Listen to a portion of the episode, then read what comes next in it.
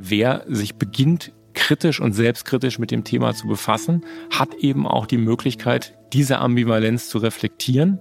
Und dementsprechend haben wir auch Chancen, nach und nach Antisemitismus immer weiter zu minimieren.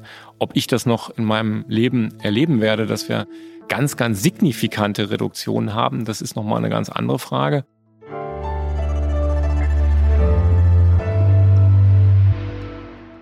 Frisch an die Arbeit ein Podcast von Zeit Online über die großen Fragen des Lebens und Arbeitens. Herzlich willkommen bei Frisch in der Arbeit. Mein Name ist Daniel Erck und wir sind heute zu Gast bei der Senatsverwaltung in Schöneberg. Mein heutiger Gast ist im Moment wahrscheinlich so beschäftigt wie wenige Menschen auf dieser Welt. Im Sommer hat Deutschland einen Antisemitismus-Skandal gesehen um den stellvertretenden bayerischen Ministerpräsidenten Aiwanger. Seit dem 7. Oktober, dem Überfall der fundamentalistischen Hamas auf Israel, ist die Diskussion in der Öffentlichkeit auch sehr, sehr breit. Und es ist ein Thema, das uns alle angeht. Es ist ein Thema, das viele sehr beschäftigt, das auch mit der Sicherheit der Menschen in Deutschland sehr konkret was zu tun hat. Herzlich willkommen, Samuel Salzborn. Hallo. Sie sind der Ansprechpartner des Landes Berlin zu Antisemitismus. Was heißt das denn konkret? Wessen Ansprechpartner sind Sie da? Also Ansprechpartner heißt zunächst mal, man ist ansprechbar. Das klingt relativ trivial und banal, ist aber auch genauso ähm, niedrigschwellig gemeint. Das heißt, die Funktion, meine Tätigkeit fungiert einerseits als Ansprechpartner in Richtung ähm, jüdischer Gemeinden, jüdischer Community. Mhm. Andererseits aber auch, wir haben ja in Berlin eine sehr, sehr starke Zivilgesellschaft, jüdisch, nicht jüdisch, die gegen Antisemitismus kämpft, die Antisemitismusprävention macht. Auch dahin adressiert das. Und darüber hinaus auch, weil es eben eine Tätigkeit beim Land, für das Land Berlin ist, dann auch in Richtung der Senatsverwaltung, also der einzelnen behördlichen Strukturen und auch der Bezirke. Also im Prinzip so eine Art von Verzahnung, Vernetzung von unterschiedlichen Ansätzen, aber vor allen Dingen eben auch von unterschiedlichen Dimensionen staatlichen und zivilgesellschaftlichen Handelns. Also das heißt, aus jüdischer Perspektive ist Vertrauen in Staat nicht immer da. Das hat was mhm. mit Nationalsozialismus zu tun. Das hat was mit solchen erschütternden Ereignissen wie dem Terroranschlag in Halle vor einigen Jahren an Yom Kippur zu tun. Und insofern sind dann auch zivilgesellschaftliche Akteure, mit denen wir zusammenarbeiten, dann auch äh, oft diejenigen, die in der Community einfach auch ein stabileres, langfristig etabliertes Vertrauen genießen und wir andererseits als Land darum werben und uns bemühen, durch das eigene Handeln dieses Vertrauen natürlich aufzubauen, zu stärken, zu festigen. Haben Sie den Eindruck, dass der Antisemitismus stärker geworden ist in den letzten Wochen und Monaten oder ist er eigentlich nur sichtbarer geworden, dadurch, dass jetzt das Diskussions- und das Sorgenthema der, glaube ich, globalen Politik geworden ist?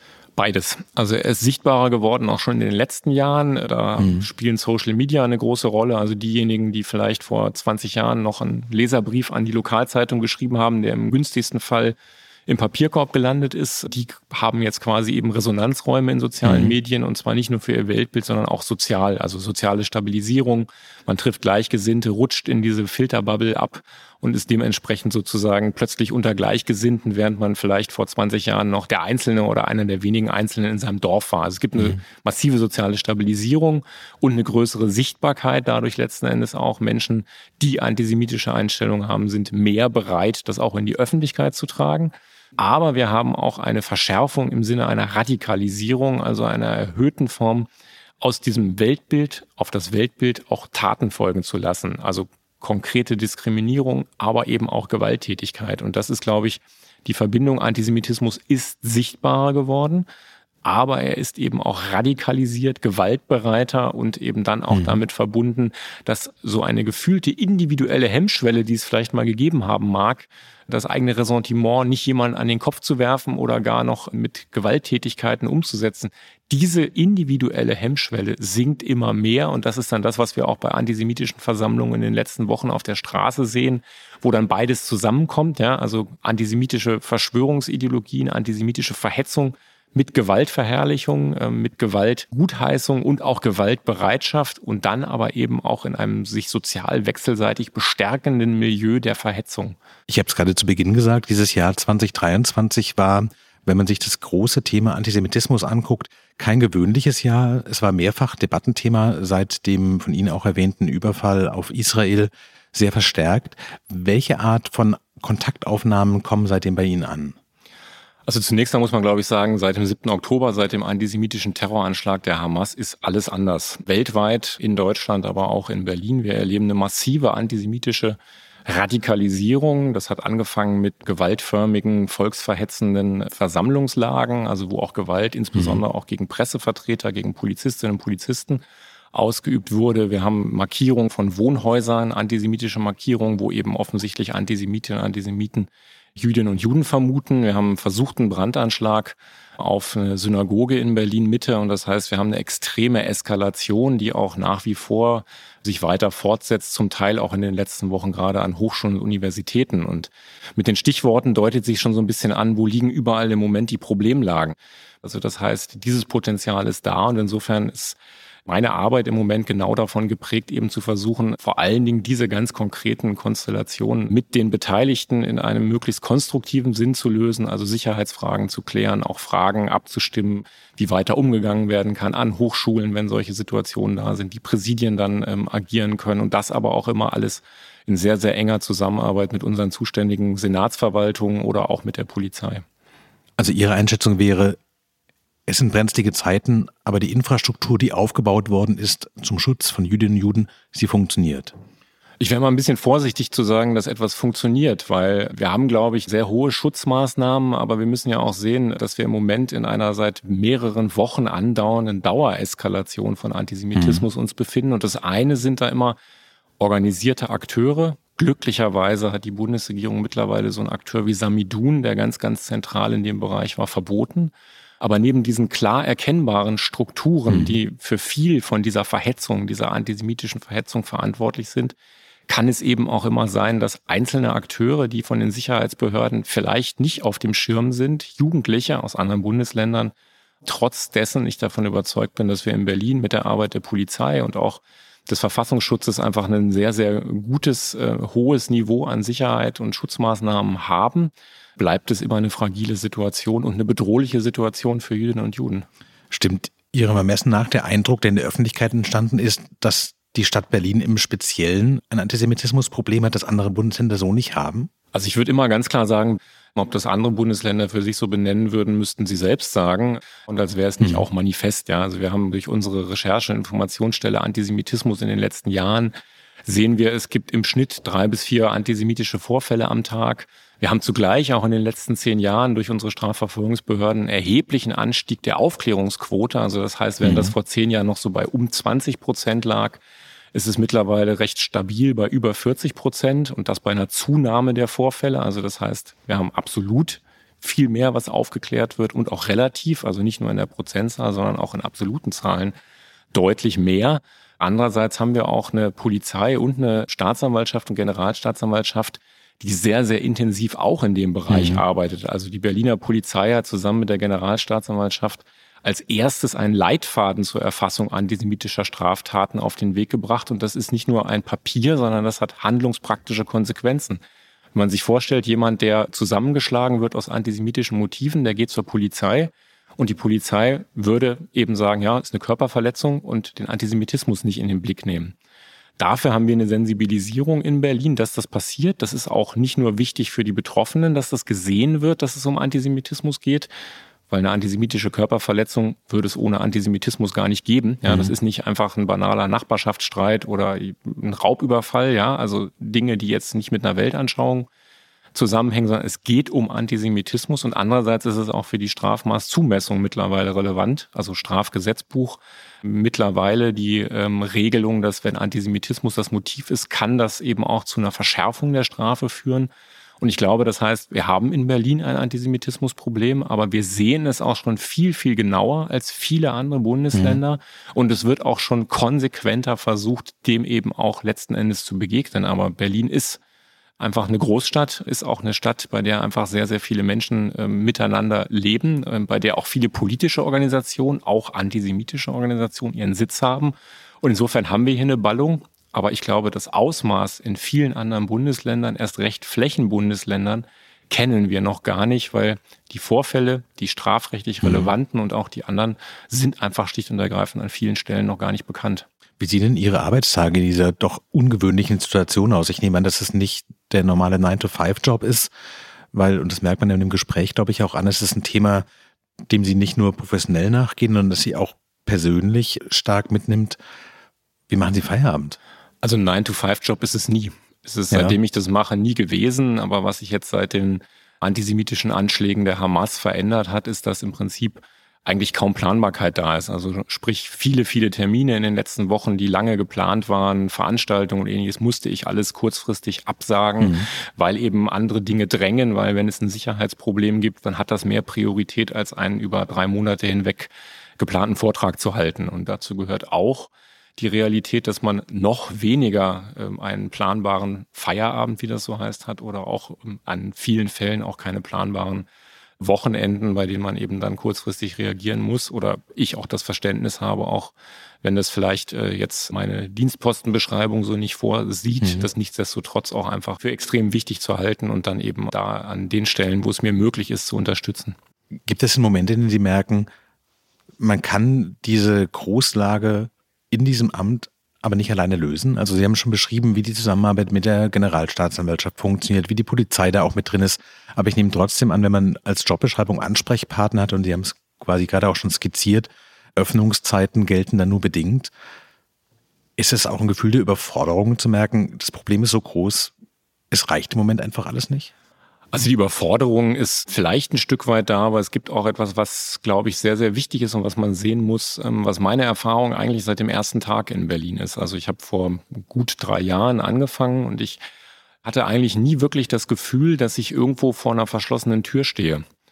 Das berichten mir manche meiner Kolleginnen und Kollegen aus anderen Ländern durchaus anders. Meine Erfahrung ist, dass im Land bei den Senatsverwaltungen, die mhm. zuständig sind. Also da geht es um Inneres, da geht es um Justiz, da geht es um Kultur, da geht es um Bildung, dass die Kolleginnen und Kollegen, die da wiederum mit dem Thema betraut sind, dann einfach auch äh, sehr, sehr offen sind, eigenes Engagement entfalten, ohne dass man sie sozusagen dazu bringen muss dass darüber hinaus das auch äh, in den Bezirken so gesehen wird und wir eine ganz, ganz großartige ähm, Zivilgesellschaft in Berlin haben, die den den Kampf gegen Antisemitismus führt und die ganz, ganz engagiert ist. Ich hatte in den letzten Wochen bei der Beobachtung des Antisemitismus an manchen Stellen das Gefühl, dass schon der Begriff Antisemitismus in manchen gesellschaftlichen Zusammenhängen ein Problem ist, weil er sehr akademisch wirkt und weil die Debatte auch, glaube ich, oft von Akademikern geführt wird, die sich mit dem Thema beschäftigen. Stimmt der Eindruck, dass man sozusagen die Prävention zu sehr denen überlassen hat, die daran Interesse haben?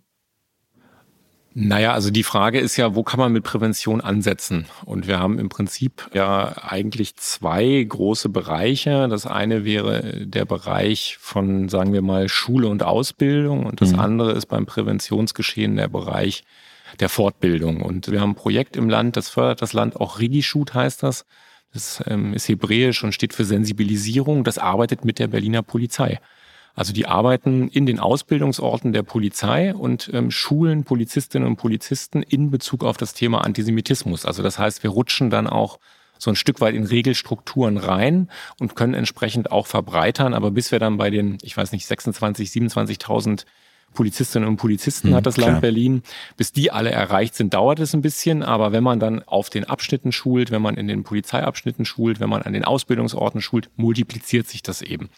Und ich glaube, das ist ein Bereich, da läuft in Berlin tatsächlich sehr, sehr viel, sowohl aus dem Engagement der Zivilgesellschaft wie auch mit sehr viel Unterstützung des Landes. Also in dem Bereich, den ich jetzt verantworte, fördern wir allein 19 Projekte im Bereich Antisemitismusprävention. Aber, und das muss man auch sagen, die andere, ich glaube, viel größere Baustelle ist in dem Zusammenhang der Bereich der Ausbildung und ganz konkret der Schulen. Da ist in den letzten Jahren noch viel zu wenig passiert. Und zwar deshalb, weil man ja sagen muss, Nehmen wir auch mal ein gar nicht so ausgedachtes Beispiel. Es gibt in einer Klasse im Unterricht Schüler, die sich antisemitisch äußern. Und dann kann man mit Fortbildung, mit Unterstützung jetzt von professionellen Akteuren jemanden einladen. Die Lehrkraft kann Unterstützung kriegen. Viel besser wäre es natürlich, wenn die Lehrkraft von vornherein auf das Thema ausgebildet wäre. Und wenn die Schülerinnen und Schüler hm. auch eine Unterrichtseinheit hätten, die nicht nur mit dem Nationalsozialismus zu tun hat, sondern egal an welcher Schule, egal welcher Schultyp, sagen wir mal zum Beispiel in der neunten Klasse, es eine Unterrichtseinheit im Politikunterricht geben würde, wo man sagt, wir lernen jetzt mal was über Antisemitismus, über seine Formen, die nicht dann nur im konkreten Fall auf eine bestimmte Gruppe oder einen konkreten Konflikt adressieren, sondern grundsätzlich Geschichte, Formen, Erscheinungsformen, soziale Hintergründe in dem Zusammenhang, was heißt Antisemitismus überhaupt? Sie hatten ja auch gesagt, der Begriff klingt so akademisch. Es geht natürlich um Judenhass, aber eben nicht nur. Antisemitismus ist eine Projektion, die sich immer gegen Jüdinnen und Juden richtet, aber bei der Antisemiten eben selber für sich äh, unterstellen, was sie eben für jüdisch halten. Und das kann dann auch ganz viel sein. Das kann die mhm. Aufklärung sein, das kann die Demokratie sein. Also das heißt, Antisemitismus ist Judenhass, aber eben auch noch viel, viel mehr als dieses. Und wenn wir das im Unterricht verankern würden, also zu sagen, ähm, beispielsweise, ich halte das für einen guten Ort, die neunte Klasse, ein Vierteljahr oder auch ein halbes Jahr Antisemitismus als eigenständige Unterrichtseinheit, dann hätten wir Schülerinnen und Schüler, die systematisch sich mit dem Thema mal befassen müssen.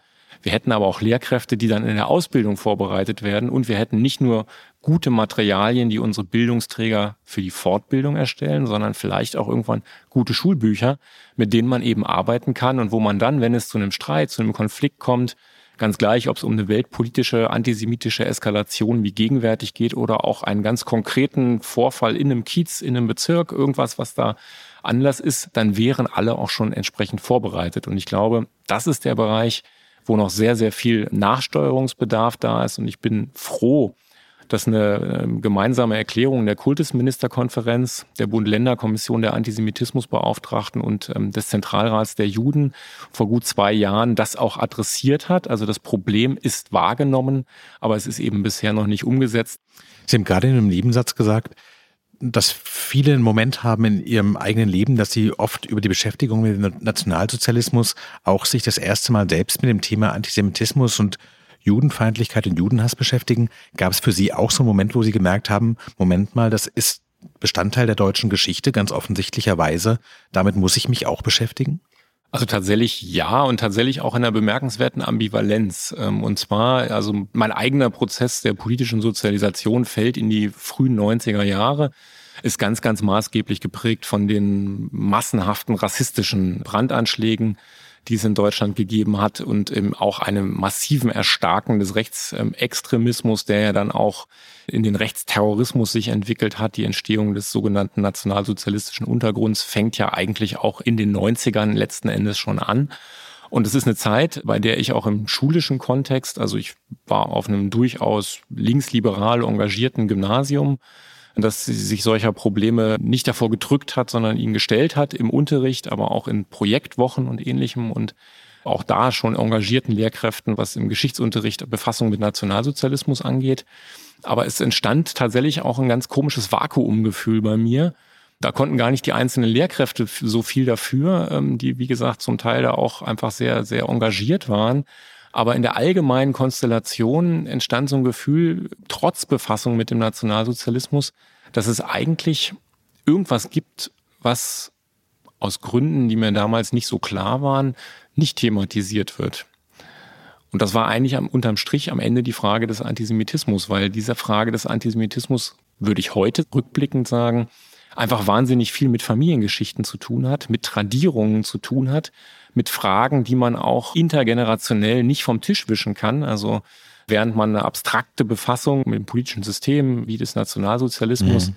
erstmal auch nicht an sich ranlassen muss, ist das, wenn es um die Frage von Täterschaft geht, von Motiven, antisemitischen Motiven, die ja maßgeblich gewesen sind, etwas, was dann irgendwann auch bei Familiengeschichtsfragen landet. Und wir wissen ja, weit weniger als ein Prozent der Deutschen hat in irgendeiner Weise in Opposition zum NS-Regime gestanden, also hat Jüdinnen und Juden geholfen, unterstützt, versucht, Verfolgung zu verhindern. Also ähm, ein ganz, ganz kleiner Bruchteil. Und ich glaube, dass das auch manchmal so eine eigentümliche Form auslöst, dass viele glauben, man hätte sich noch mit dem Thema befasst, weil man Nationalsozialismus im Schulunterricht hatte.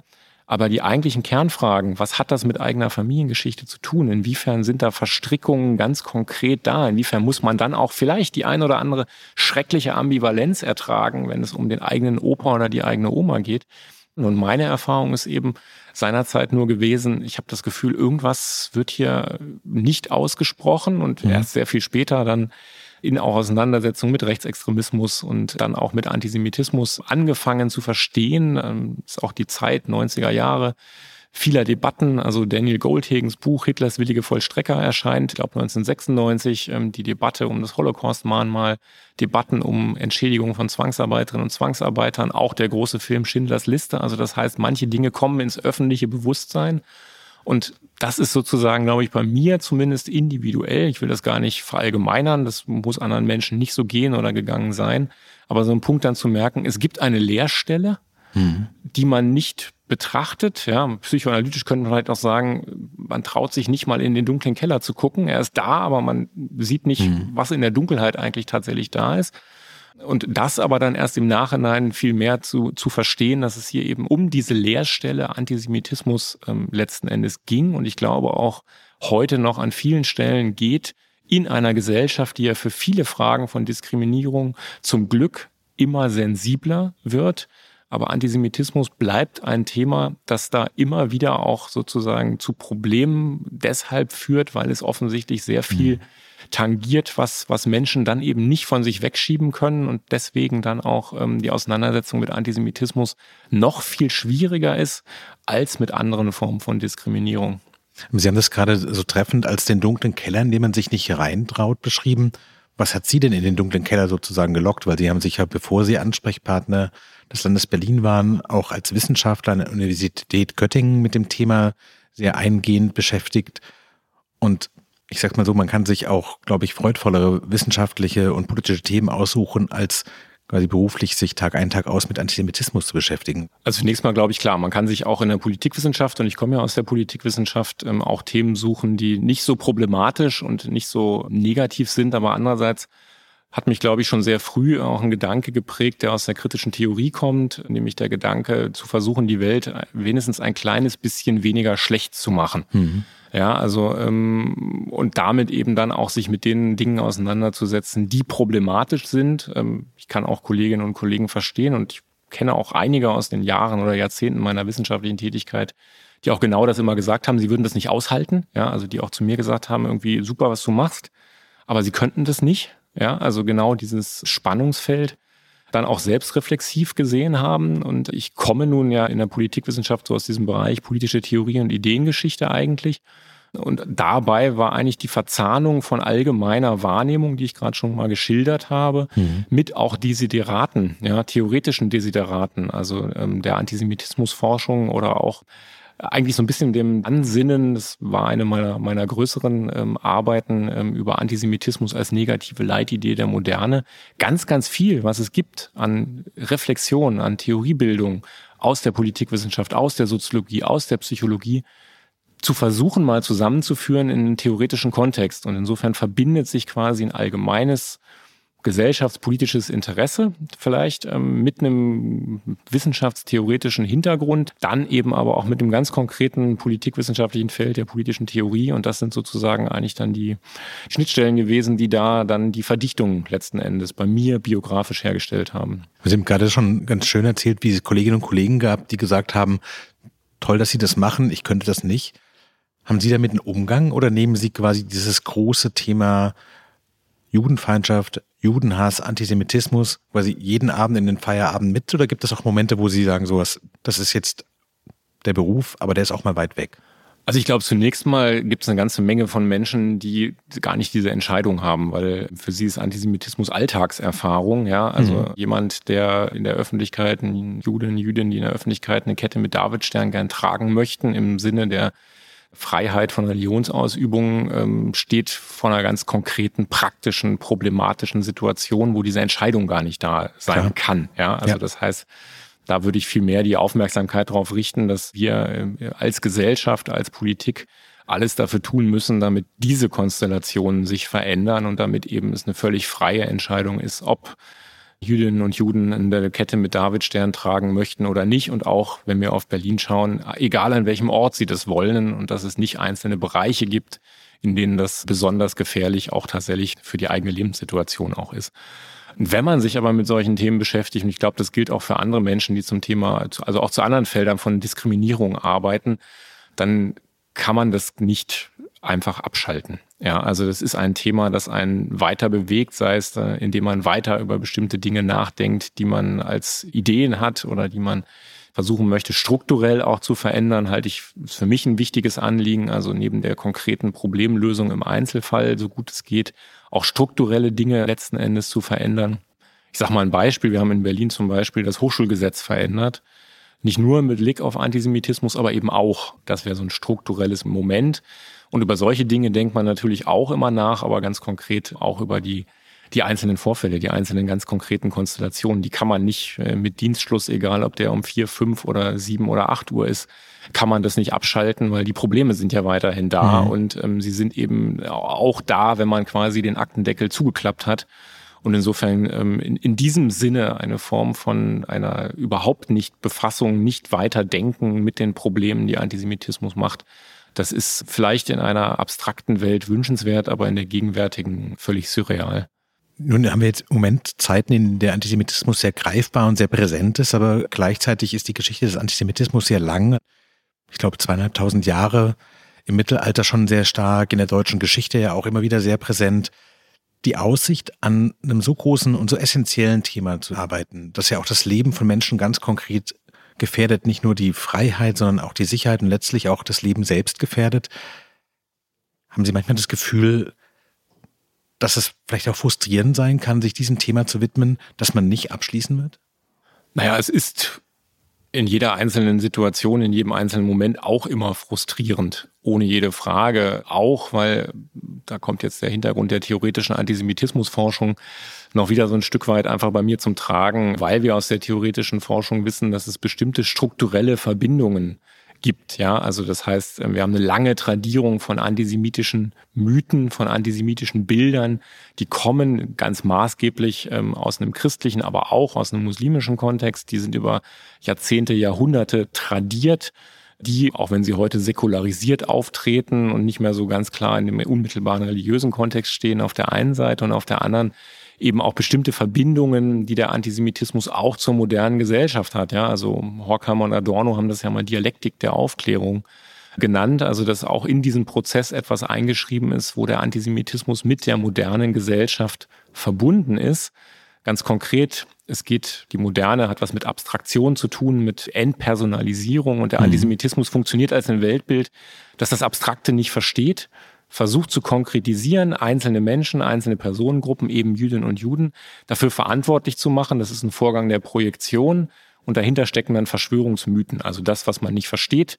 Dafür versucht man einen konkreten Verantwortlichen zu finden und dann eben gegen die Person oder Personengruppe vorzugehen. Wir haben das bei der Pandemie gehabt, etwa in Bezug auf die Frage, wer steckt dahinter, wer würde vermeintliches Interesse haben. Wir haben das bei Finanzkrisen, bei denen das immer wieder antisemitisch ausbuchstabiert wird. Und insofern gibt es eine strukturelle Verbindung. Das heißt aber nicht, dass man Antisemitismus nicht minimieren kann, weil am Ende ist es eine Entscheidung jedes Einzelnen und jeder Einzelnen selbst, ob man dieses Weltbild übernehmen will. Es ist nicht so, dass es da keine Handlungsoptionen gäbe und alle diejenigen, die sich mit dem Thema auseinandersetzen, schaffen es ja auch. Und das heißt, wer sich beginnt, kritisch und selbstkritisch mit dem Thema zu befassen, hat eben auch die Möglichkeit, diese Ambivalenz zu reflektieren und dementsprechend haben wir auch Chancen, nach und nach Antisemitismus immer weiter zu minimieren. Ob ich das noch in meinem Leben erleben werde, dass wir ganz, ganz signifikante Reduktionen haben, das ist nochmal eine ganz andere Frage. Aber nur weil etwas aussichtslos scheint, heißt es ja nicht, dass man es nicht mit umso größerem Engagement versuchen muss, gegen genau dieses Problem vorzugehen, weil es ist einfach eines, vielleicht auch das Schlüsselproblem der modernen Gesellschaft.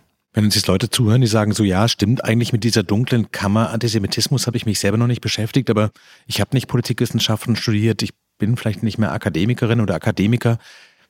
Wo würden die sagen, fängt man an? Wie beschäftigt man sich mit der eigenen Lehrstelle und vielleicht auch mit dem, was Sie gerade beschrieben haben, als das, was auch in Familien und in sozialen Kontexten tradiert wird?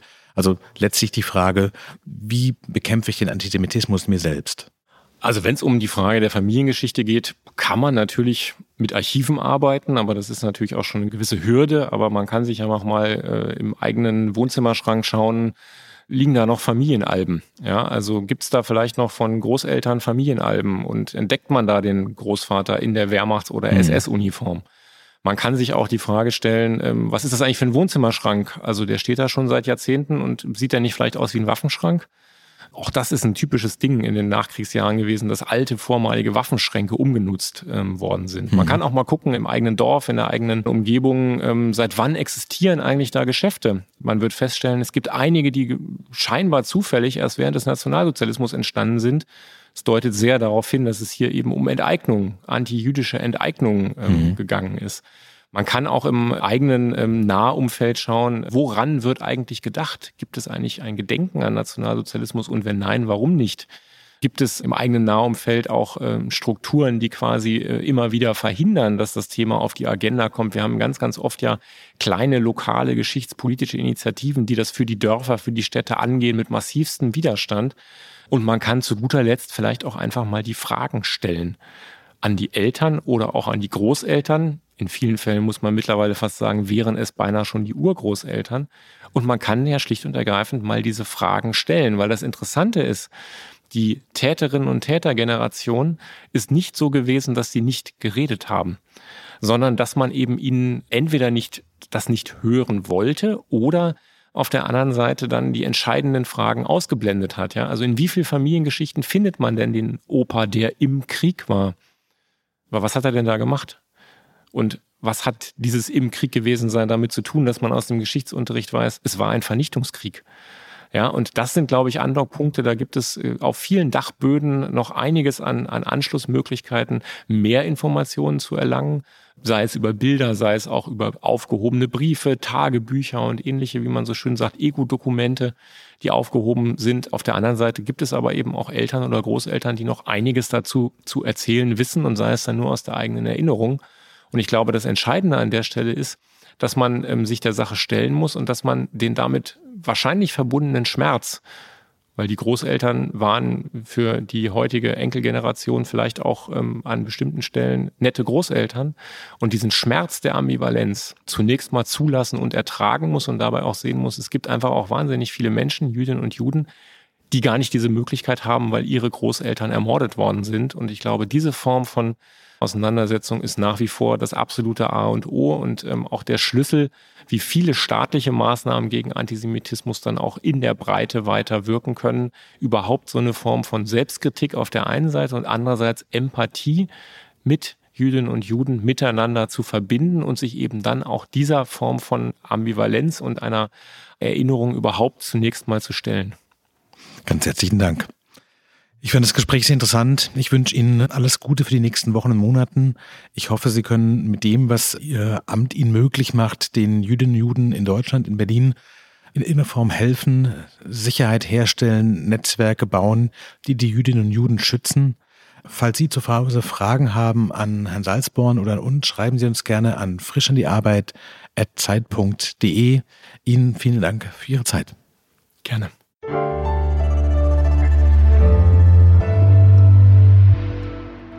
Frisch an die Arbeit, ein Podcast von Zeit Online. Produziert von Pool Artists.